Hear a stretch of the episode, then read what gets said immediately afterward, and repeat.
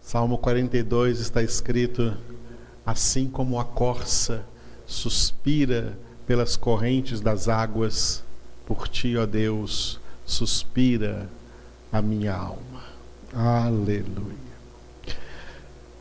Na última parte da nossa congregação, nós estamos meditando no livro dos Atos dos Apóstolos.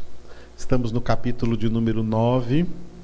Os primeiros 30 versículos deste capítulo, a história inicial da conversão do apóstolo Paulo, chamado Saulo da cidade de Tarso, na Cilícia. Então, o título desses primeiros 30 versículos, Saulo. Esse texto está dividido geograficamente em Damasco e em Jerusalém. Dos versículos 1 a 25, Paulo estava em Damasco e 26 a 30 ele estava em Jerusalém. Nós estamos nos primeiros 25 versículos em Damasco, Atos 1 de Atos 9 de 1 a 25 em Damasco. Esse texto em Damasco está dividido da seguinte forma: do versículo 1 ao 19, conversão, a conversão de Saulo. E dos versículos 20 ao 25, a pregação dele em Damasco. Logo após a sua conversão, ele já quis logo começar pregando. Estamos meditando na conversão de Saulo, Atos 9, de 1 a 19. Esse texto está dividido em duas visões: a visão de Saulo e a visão de Ananias, outro discípulo do Senhor que estava ali, morava ali na cidade de Damasco, na Síria, nessa época. A visão de Saulo, visão que Saulo teve de Jesus, versículos de 1 a 10. E a visão que Ananias também teve de Jesus, versículos de 11 a 19. Nós estamos nos primeiros 10 versículos, visão de Saulo, Atos 9, de 1 a 10. Esse texto tem uma introdução e um desenvolvimento.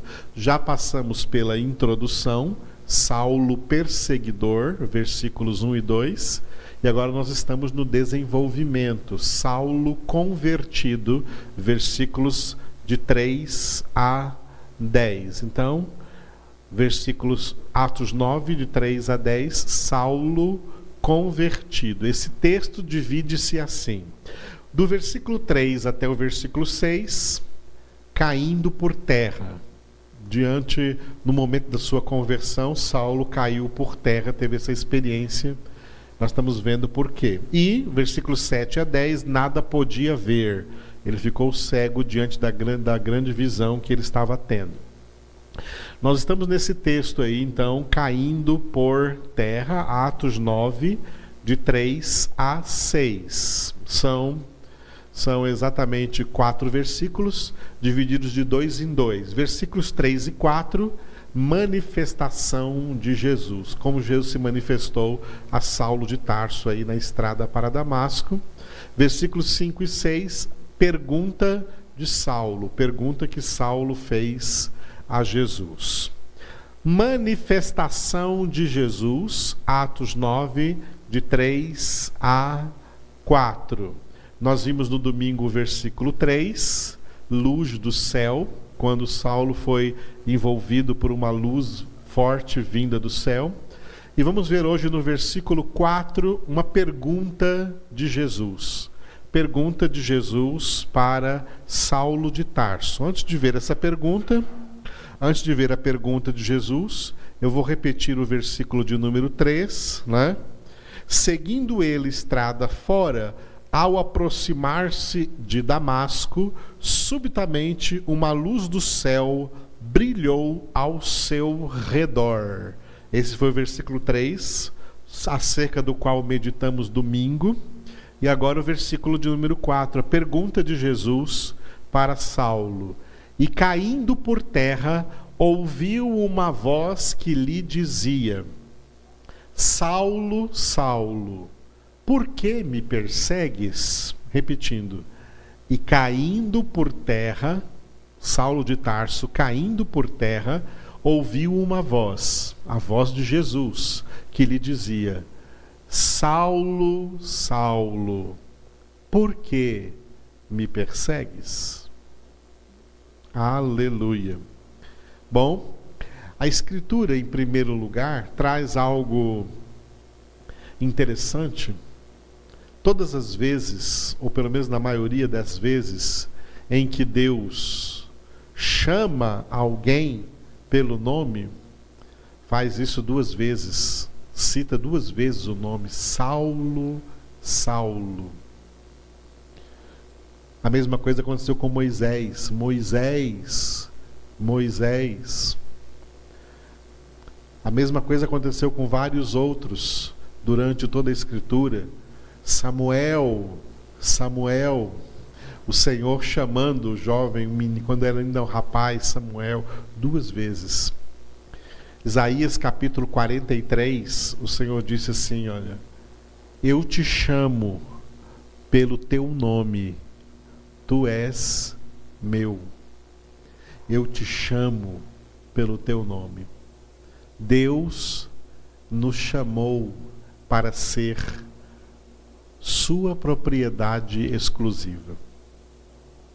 Os chamados de Deus acontecem da seguinte forma: primeiro lugar, o chamado à existência, à criação. Porque nós existimos, porque o universo todo existe, porque todo o universo, todos os seres criados foram chamados por Deus à existência.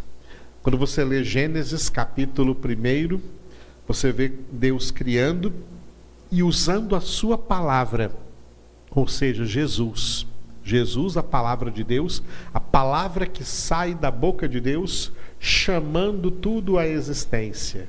E disse Deus: haja luz, e houve luz. Deus chamando a existência. Chamar a existência é o que Paulo escreveu em Romanos 4,17, que ele é o Deus que vivifica os mortos e chama à existência as coisas que não existem. Chamado à existência. Dentre todas as coisas que Deus chamou à existência, criando-as, a principal criação de Deus foi o homem. Deus chamou o homem à existência porque ele queria fazer ao homem um segundo chamado. O segundo chamado de Deus ao homem, o primeiro foi o chamado à existência.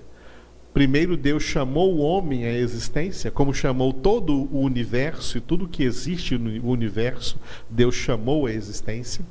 Mas esquecendo agora do universo, pensando só no homem.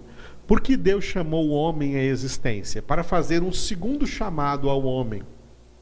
Deus chamou o homem à livre obediência, para obedecer a Deus. O homem, como toda criação, foi criado em estado de sujeição a Deus, para obedecer a Deus, para entender que ser livre não é fazer o que quer, ser livre é obedecer a Deus, ser livre para obedecer a Deus. Muito bem. O primeiro chamado funcionou, o homem passou a existir e passou a ser um ser vivente, como está escrito em Gênesis capítulo 2, versículo 7. O homem passou a ser alma vivente, um ser vivente. Mas o segundo chamado, chamado à livre obediência, o homem fracassou e o homem pecou. Romanos 3, 23. Todos pecaram e carecem da glória de Deus, ou, em outra tradução, destituídos foram da glória de Deus. O homem perdeu a glória de Deus com a qual ele havia sido criado. Que glória é essa? A imagem e a semelhança de Deus foi perdida quando o homem pecou. Então vem o terceiro chamado de Deus ao homem. O terceiro chamado de Deus ao homem, e é o mesmo chamado que está acontecendo aqui nesse versículo 4 com Saulo de Tarso, é o chamado à obediência pela fé. A obediência pela fé na palavra de Deus, pela fé em Jesus Cristo, que é o Verbo de Deus, que é a palavra de Deus. É esse chamado que nos chamou lá do império das trevas que nos chamou, a voz do Senhor é o Evangelho, a palavra de Deus que nos chama, que nos chamou lá do império das trevas para sermos transportados para o reino do Filho do seu amor. Aqui ele está chamando Saulo, Saulo, Saulo. E a palavra de Deus vem agora, vem agora a palavra que sai da boca de Jesus nesse momento, Jesus faz uma pergunta interessante para Saulo, de acordo com a realidade em que ele estava vivendo naquele momento. A realidade em que ele estava vivendo naquele momento era uma realidade em que ele era um perseguidor. Ele estava perseguindo os cristãos os crentes em Cristo Jesus. Ele estava perseguindo aqueles que eram propriedade exclusiva de Deus, comprados, lavados, remidos pelo sangue de Cristo Jesus. Ele estava perseguindo a igreja cristã em seu nascedouro aí no tempo, no século primeiro aí em que a igreja nasceu, Saulo se levantou como um poderoso perseguidor para destruir essa igreja. E Jesus faz uma pergunta interessante: Saulo, Saulo, por que me persegues? Note que Jesus não perguntou: Saulo, Saulo, por que persegues a minha igreja? E ele não disse: Saulo, Saulo, por que persegue os meus discípulos, os meus cristãos? Ele disse: Saulo, Saulo, por que me persegues? Aqui tem um grande mistério envolvido, que é o mistério da unidade pessoal entre Jesus e a sua igreja a comunidade dos verdadeiros crentes, a comunidade dos verdadeiros cristãos, a comunidade dos verdadeiros convertidos. O mistério da unidade pessoal entre Cristo e sua igreja. Qual é esse mistério? O mistério da unidade pessoal entre Cristo e sua igreja é que Jesus Cristo forma com a sua igreja, com cada membro da comunidade dos salvos, uma única pessoa. Uma única pessoa. Espiritualmente, todos os verdadeiros crentes, todos os verdadeiros convertidos, eles são, eles formam uma única pessoa em Jesus. É por isso que o próprio apóstolo Paulo, mais tarde, convertido, vai escrever em 1 Coríntios capítulo 12 o mistério da igreja comparado a um corpo, o corpo de Cristo, no qual Jesus é a cabeça e todos os membros do seu corpo são os crentes, os discípulos, os cristãos, os convertidos. Nós somos o corpo de Cristo. A sua cabeça não é uma pessoa e o seu corpo outra pessoa. Não, a sua cabeça forma com o seu corpo uma única pessoa. Essa é a unidade espiritual entre Cristo e sua igreja. Quando Saulo de Tarso perseguia a igreja, perseguia os cristãos, ele estava perseguindo a própria pessoa de Jesus. E Jesus vem ao seu encontro ali na estrada de Damasco e o aborda com essa pergunta: Saulo, Saulo, por que me persegues? Por que me persegues? Qual é a razão? Qual é a base? Esse porquê é importante, tá? Segundo ponto aqui. Primeiro ponto, a unidade pessoal entre Cristo e sua igreja. Agora, segundo ponto, por quê? Por que me persegues? É interessante notar como todos os pecadores que rejeitam o Evangelho, que não recebem a palavra de Deus, tá? não recebem Jesus, res, pensam que estão resistindo à, à, à conversão, resistindo a Deus, se colocam numa posição assim de não não querer a palavra de Deus, não querer pregação, não querer evangelho na sua vida, eles não têm nenhuma base sólida de argumentação para dizer qual a causa qual a causa de não querer crer em Jesus? Qual a causa de não querer o evangelho?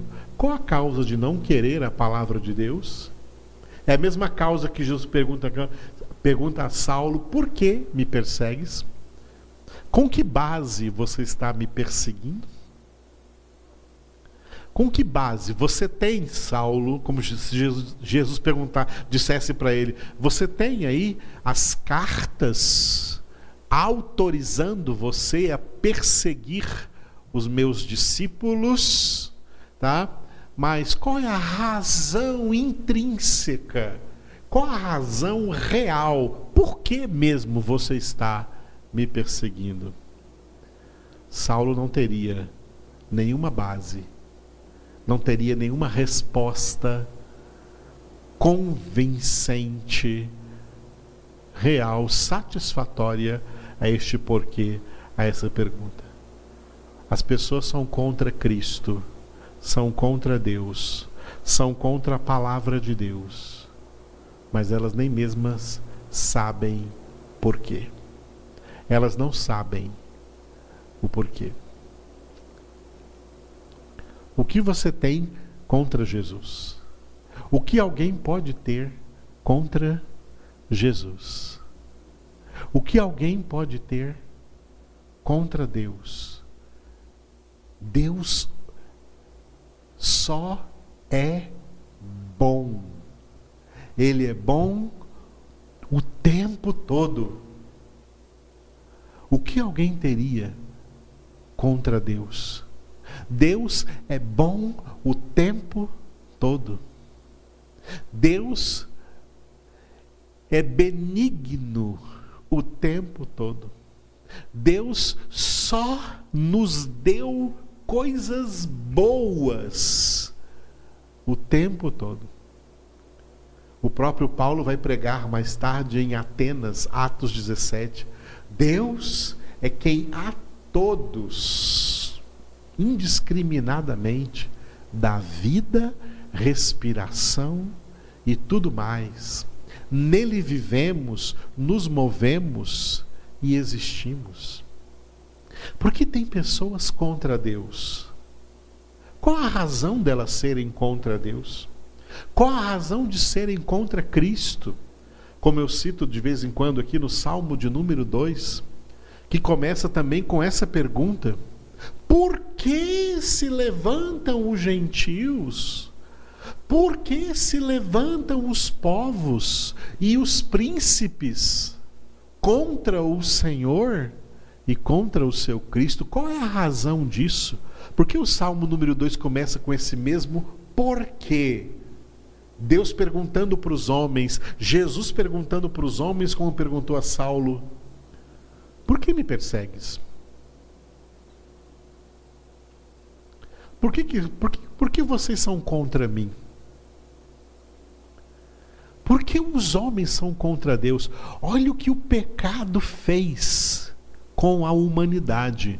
Olha a terrível consequência do pecado na mente, no coração, na alma das pessoas, fazendo com que elas se tornassem antagônicas a Deus, contra aquele que as criou, aquele que as mantém na existência, aquele que lhes dá vida, aquele que provê para elas tudo quanto elas necessitam.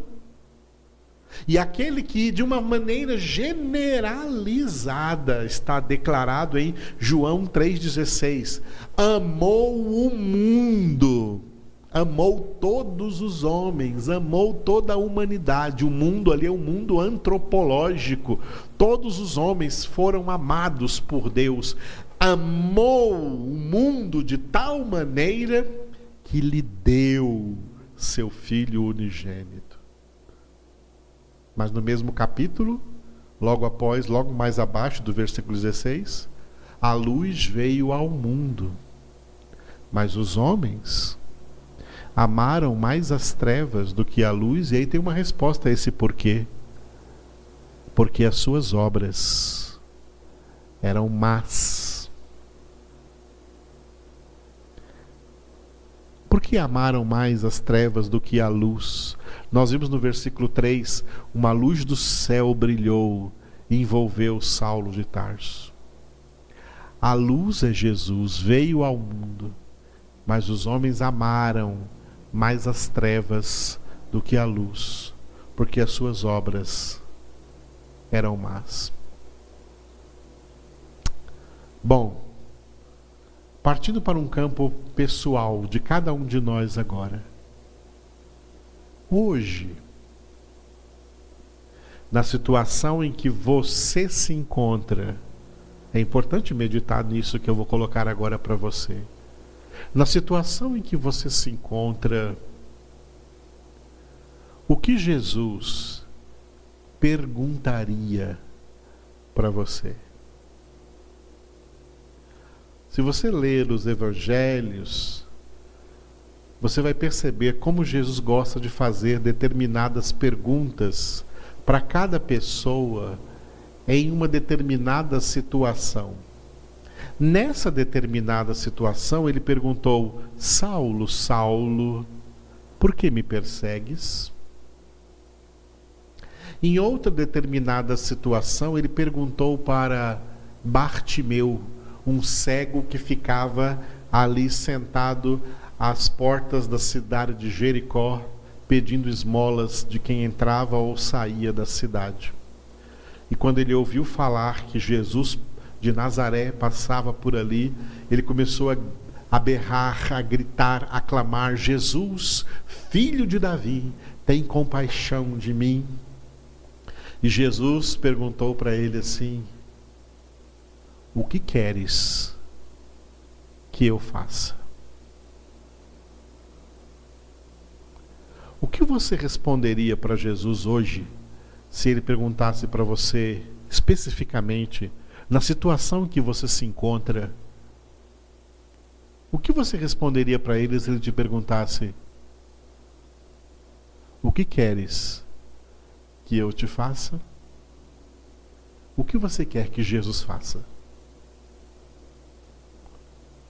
De verdade, sonde o seu coração na situação em que você se encontra, nas circunstâncias em que você se encontra agora. Ouça a pergunta de Jesus: O que queres que eu te faça? Eu gosto de uma outra pergunta que Jesus fez ao apóstolo Pedro. Olha a pergunta que Jesus fez ao apóstolo Pedro. Bem que ele perguntou três vezes para o apóstolo Pedro. Só que na primeira vez foi diferente da segunda e da terceira. A primeira vez foi muito mais forte. A primeira vez, Jesus perguntou para o apóstolo Pedro assim: Pedro, Tu me amas mais do que estes outros aí? Do que estes outros meus discípulos? Tu me amas mais do que eles?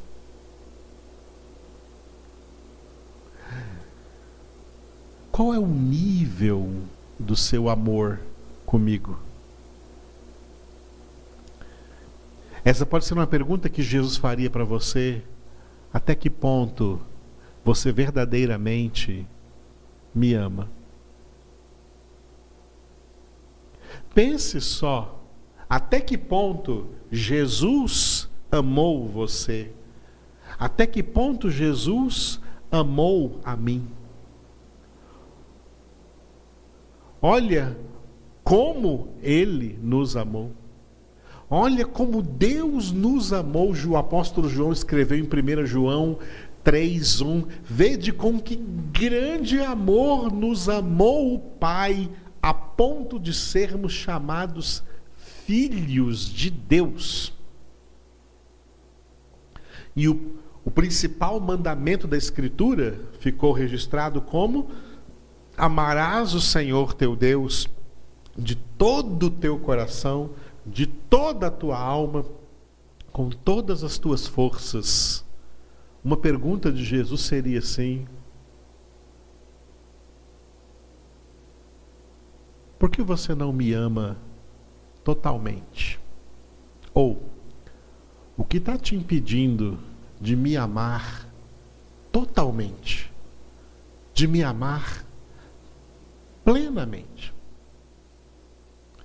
Ou, por que você ama outras coisas mais do que ama a mim. Porque eu não estou em primeiríssimo lugar no seu amor. Como você responderia essa pergunta para Jesus? Pense nisso. Tá? Outra pergunta Jesus fez a todos os seus discípulos, está lá em Mateus 16. Meus discípulos, eu pergunto a todos vocês: quem dizeis que eu sou?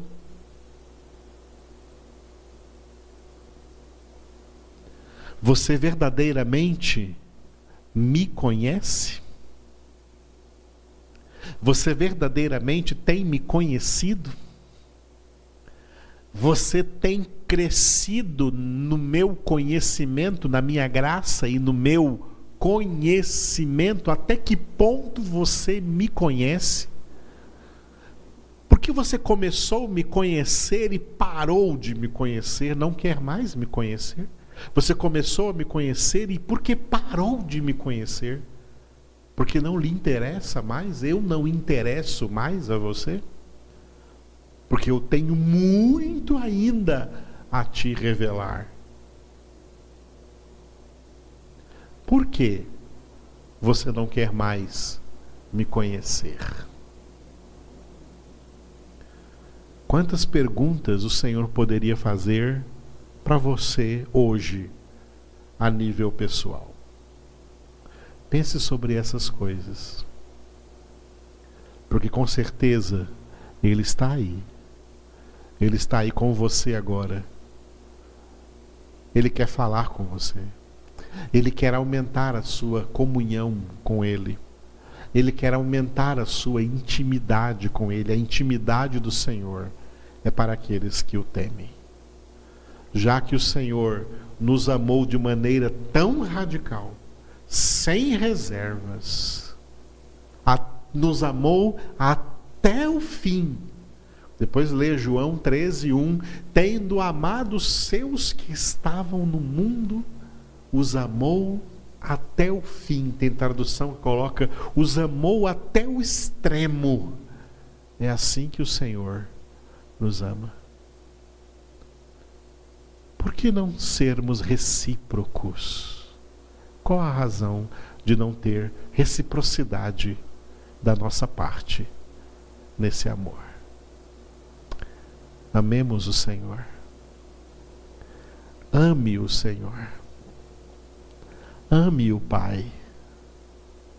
Ame Jesus. Ame o Espírito Santo. Ame a Deus de todo o coração de todo entendimento, com todas as tuas forças.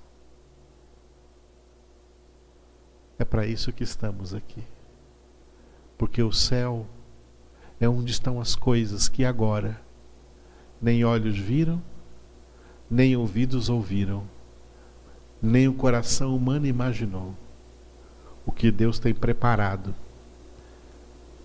exclusivamente para aqueles que o amam. Ame o Senhor. Oremos juntos. Senhor, nós queremos te amar. Sabemos que é para isso que o teu amor é derramado em nossos corações pelo teu Espírito Santo que nos foi outorgado. Obrigado, Espírito Santo, porque tu produzes em nós o teu fruto, cuja principal das nove características é o amor. O amor, o caminho sobremodo excelente. O amor que jamais acaba. O amor que tudo crê, tudo espera, tudo suporta. Obrigado, Senhor, por esse amor com que nos amaste. Mas nós também queremos dar reciprocidade a esse amor. Não há motivos para manter-nos afastados de Ti, Senhor. Não há motivos para ficarmos longe, para ficarmos distantes. Não há motivo, Senhor, para ficarmos amando menos ao Senhor ou amando o Senhor só um pouquinho. Nós temos verdadeiros motivos para aumentar esse amor, temos verdadeiros motivos para te amar mais, para te amar além, ir além, para ultrapassar todos os limites possíveis para te amar o máximo possível para te obedecer por amor, para nos santificar por amor de ti, para vivermos por amor de ti, Senhor, para em que tudo que façamos, façamos por amor de ti, mesmo que façamos ao próximo, ao órfão, à viúva, ao estrangeiro, ao irmão, ao, aquele, a, a qualquer criatura, a qualquer ser humano, que nós possamos fazer por amor de ti, Senhor. Que o teu amor cresça dentro de nós, que o teu amor transborde dentro de nós. Eu oro agora, Senhor, para que os lares que me acompanham agora sejam cheios do teu amor. Que o teu amor renove agora os casais, renove agora os casamentos, renove agora, Senhor, as famílias, os relacionamentos familiares. Que o teu amor restaure, Senhor, emocionalmente todas as pessoas, que o teu amor vença o orgulho, a soberba, que o teu amor vença o ódio, a mágoa, o ressentimento, o desafeto, que o teu amor como diz no livro dos Cânticos dos Cânticos de Salomão, que é mais forte do que a morte, vença o pecado, vença as consequências do pecado, vença as influências do mundo que o teu amor seja a maior influência sobre as nossas vidas, que nós experimentemos cada dia mais esse amor poderoso do Senhor e que cada dia mais amemos mais o Senhor. Oh Deus, que o teu amor agora atravesse todas as nações da terra, todos os povos da terra, cada pessoa onde quer que esteja, seja agora envolvida pelo poderoso amor do Senhor, o amor do Senhor. Que nós possamos, como Paulo orou, conhecer a largura, o comprimento, a altura, a profundidade do teu amor que excede todo entendimento, para que sejamos tomados de toda a tua plenitude, ó Deus, porque tu és amor. Aleluia. Te adoramos, Pai. Te adoramos, Jesus. Te adoramos, Espírito Santo. Te amamos, Senhor. Opera em nós para que esse amor aumente mais cada dia. Amém.